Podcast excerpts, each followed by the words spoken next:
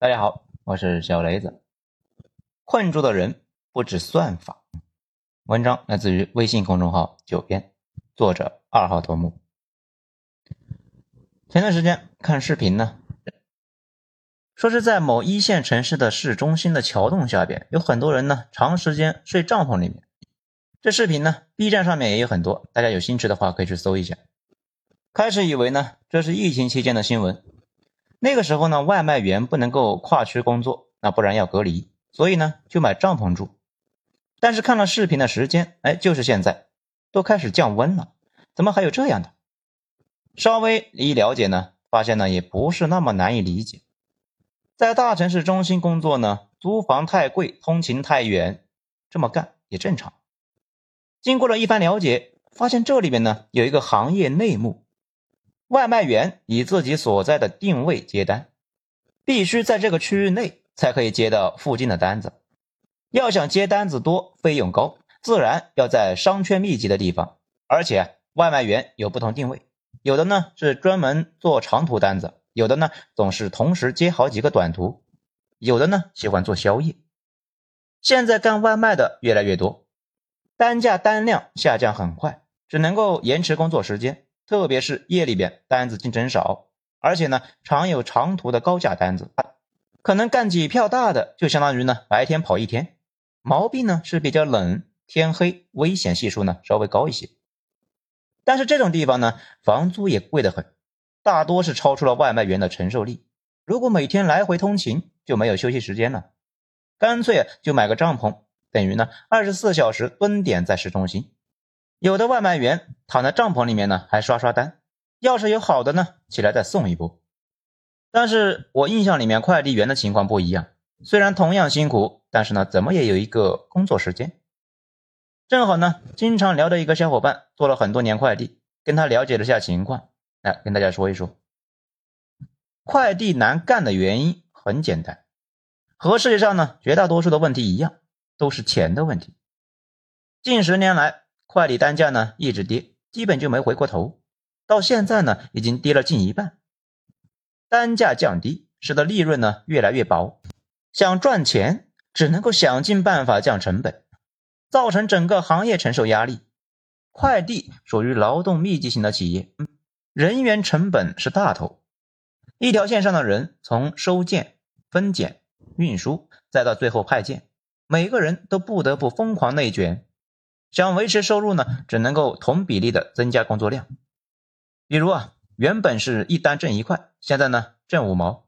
想保持收入，工作量那就得加一倍。大家既要增加工作量时长，还要降低每单的处理时间。咱们呢搜了一下国内啊主要快递企业的报表，评论区有张图片，大家可以看一下。那个小伙伴呢看了一下，笑着说：“那还不至于呢，这么惨。”行业的实际情况呢，可能还是好一点，不过呢，也没好哪去，因为单价确实是在持续降低，已经使得大家呢压力非常大了。以他所在的二线城市为例，他呢跟我算了一笔账，普通的一个快递呢，收件是在两块到两块五，送件在一块到一块二。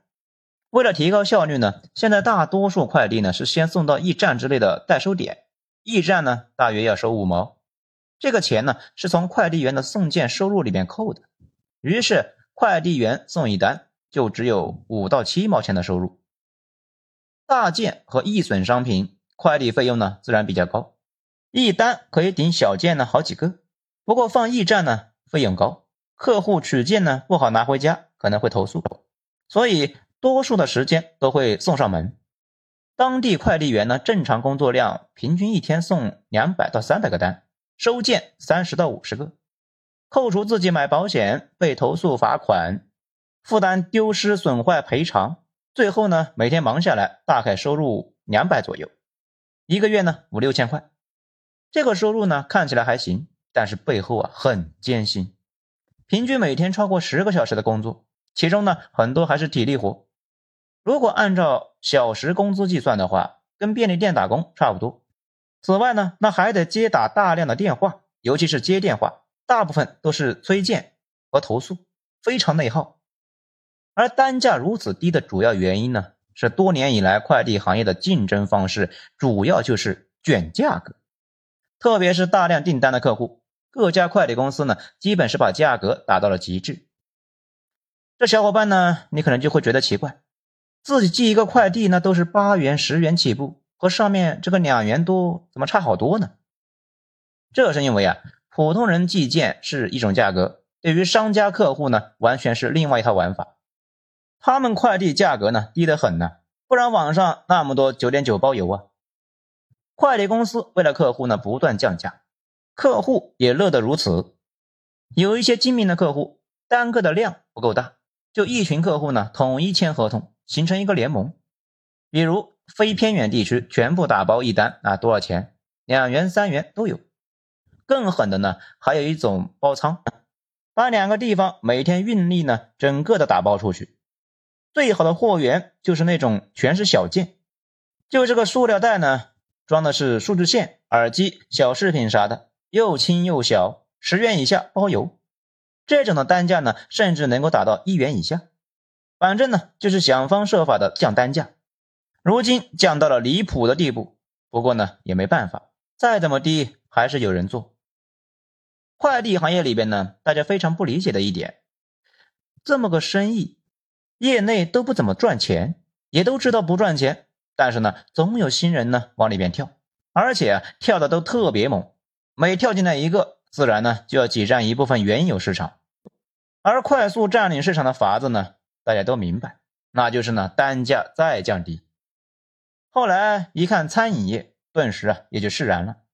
餐饮这个行业的盈利情况啊，不会比大免 A 强太多，但是依旧是前仆后继，比如。老快递人眼里的最疯狂的极兔入局。极兔从二零一九年开始呢，通过并购获得准入许可，进入国内市场。先是和其他公司合作，等摸清了环境呢，开始单干。极兔当年的口号是先亏一千亿，打价格战战到底，每单亏本一块钱，先干三年，三年不行再干三年。到时国内快递呢，除了极兔，只剩下顺丰和京东。其他的那都洗洗睡吧，连汤都不给你们喝。低价模式之下，很多快递的客户呢，马上开始流失。一问那就三个字：去极兔。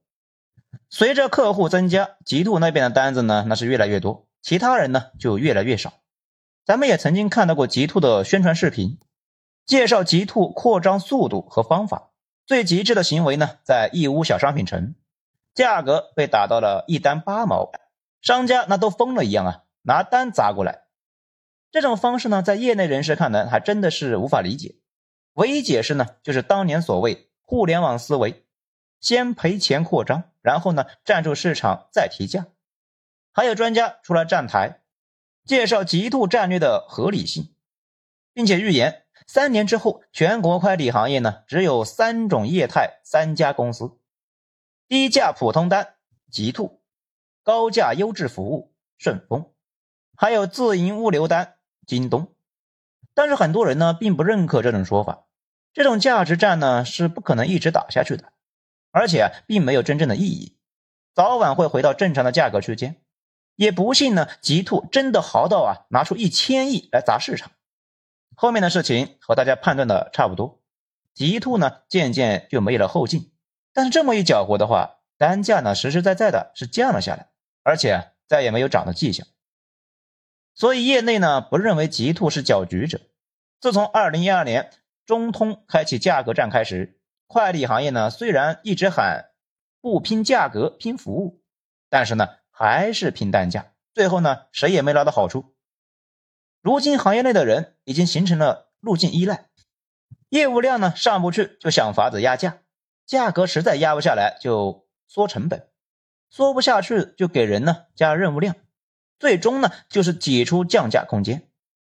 于是快递员工的工作时间越来越长，每单的服务时间越来越短，服务质量呢也越来越敷衍。即使如此，收入呢依旧是不可避免的降低，压力呢越来越传递到最基层的身上。极致表现就是呢最后在城市桥洞下生活。可这种能不能够称之为生活呢？咱们不敢下结论。至于单价如何就被压成这样呢？业内人士也说不上来。反正呢，你不干，有的是人干。中国啊，就是不缺便宜的人，更不缺便宜的公司，似乎永远会有更便宜的报价。咱们呢，还了解了很多关于快递员的日常啊。每天六点多，他们已经呢来到快递站开始卸货，就是把快递呢从车上弄下来，同时呢进行一个粗分，这个活啊就要一个多小时。接着是细分，每个人把自己负责区域的件呢分出来。大家按照计划呢，分自己今天要派的件，分好就装车，这又要一个多小时。一般快递车正式出发已经是九点左右了，这就开始了上午的送件工作，一个小区一个小区的跑。如果呢有预约寄件，就顺路呢，或者是拐过去拿。上午如果呢压力不太大，在十二点左右会回到快递站吃午饭，取下午要送的件，将上午收的件呢放下来。要是事情多的话，就买一点什么在路边吃了，然后呢，顺路到站里面拿下午的件，连喘气的机会都没有。而且呢，这些能够顺利完成，非常依赖快递员的熟练度。快递也分高手和不太行的，高手们那记性好，知道谁家呢常年有人，谁家呢直接就放快递柜，少走冤枉路，少爬冤枉楼。一天下来呀，那差距可就大了。这也决定了某一个快递员病了，他的那堆快递呢，立刻就积压了。他的工作呢，往往别人承担不了。下午的送完时间不一定呢，有时候呢四五点就忙完了，有时候呢搞到夜里边十点甚至十二点。当日派件完成率呢，最少是要在百分之九十，当天送不完会被罚的。回到快递站，放下收的快递还没完，然后呢是记录工作，确认各种信息。同时呢，处理投诉。所谓处理呢，只是好听的说法，基本上就是通知你罚钱。有些快递员呢，实在不是干这一行的料子，丢件和投诉太多，一个月下来啊，罚钱比工资还多，反倒是欠了公司的钱。打工还钱，过几个月呢，就提桶跑路了。分拣站的工作相对是没有那么复杂，天气差呢，也没啥影响。不用出门，没有交通安全的压力，也没啥投诉。如果人不够呢，就去人力市场招人，经常是八十到二百一天。这个收入呢，跟手速有关。高手一个晚上呢，分拣两千多个快递，普通选手啊，可能只有七八百个。这也是一个重体力活，一晚上呢走四万步，经常呢早上去人力市场招一批，第二天呢少一大半。说来也奇怪啊。二零一零年，快递行业呢收入五百七十亿，现在呢奔着九千亿去了，整体规模膨胀了近二十倍。如今大家都说不好混，只能够说啊，涌入的人数也是翻了不止二十倍，大家呢赚的都变少了。其实，对比于在干过工地和电子厂的小哥来说，快递和外卖呢绝对比电子厂那强太多。咱们呢也跟不少小伙伴聊过。他们都表示啊，死也不回工厂。工厂的工作呢，不干了也干不动。相对于体力上的压力呢，精神上尤其受不了。不过另一个比较惊讶的是，有不少人呢非常适应工厂的工作，根本就不想出来。他们能做到呢十来个小时就跟睡着了似的，机械似的在那干那些活，并且啊感觉一点都不累。你们说说，这是不是天赋呢？而且还发现。送快递的呢，普遍非常向往去开网约车，尤其是羡慕专车。最羡慕的是开 G L 八的那些专车司机，认为他们呢一单能赚一两百。这个呢，我很奇怪，因为不止十次的听到过他们说这个事情。不过啊，凑齐专车的装备呢，实在是比较难，需要有驾照，还需要有辆车。大部分人对自己的车技呢，不是太有信心，担心呢租车上岗赚不回来租车的钱。所以呢，还是准备啊攒钱买车，还有一些想攒钱买个五菱宏光跑运输，晚上呢就住在车里边，连租房的钱都省了。哎，到这里呢，可能一些小伙伴就觉得他们一定很苦吧？其实呢，咱们接触的那些人里面，得到过一个很深的感触：苦不苦，关键是结婚生子了没有。如果没结婚，江湖上的说法呢是。月入三千根本花不完，拼多多加快手加沙县大酒店，爽的飞起来。最花钱的自然是住啊，单身的在郊区呢，或者是城中村，租一个不讲究条件的房子，能够放下一张床和几个行李箱就可以了。价格呢，其实并不高。一般北京马驹桥一个十平米的房子呢，一个月需要一千左右。如果只要一个床铺，那三百就够了。吃饭的花费呢，在现代工业的大规模生产能力之下，只要不追求彰显地位的附加价值，真的不贵。平日里边靠沙县大酒店、兰州牛肉面、黄焖鸡这些食物呢，满足日常生活需要，简单的很，也花不了几个钱。如果想改善伙食了，一个人去饭馆呢炒个菜，或者呢买些熟食回到房子里面，配上酒和手机，那爽的要死啊！抖音、B 站都有这种博主啊，花生猪头肉配啤酒，一边玩游戏一边吃，谁看了那都得羡慕。至于呢几个朋友或者同事呢一起吃饭，在饭桌上聊天吹牛，可以算是呢顶级享受了。娱乐方面就更简单了。全球标配的大众娱乐方式，刷视频、看直播和网购，几乎呢不需要成本就能够满足大家的需求。所谓下了班先看美食博主下饭，从满汉全席到油炸蚂蚱，吃完饭看直播带货，也不图买，就当脱口秀看。躺下了看小姐姐大长腿黑长丝啊，外加呢 cosplay 服装。睡不着的话就刷手工达人。从拆飞机、修马蹄子到洗地毯，洗地毯这个事呢，可能有些小伙伴不理解啊，到底有啥好看的？嘿嘿，你们去看看就知道了。不过上面这些呢，都是有个前提，就是没结婚。结了婚，那逻辑呢就全变了。一旦结婚，组成家庭，各种压力呢会山一般的压在身上，不仅得把钱拿出来养家，还得存起来一部分应急。当然。这还只是开始，后期的花费呢更是巨量的。最主要的肯定是住房，毕竟没房很难结婚，买了房呢就得还房贷，每天一睁眼就欠了银行一笔钱。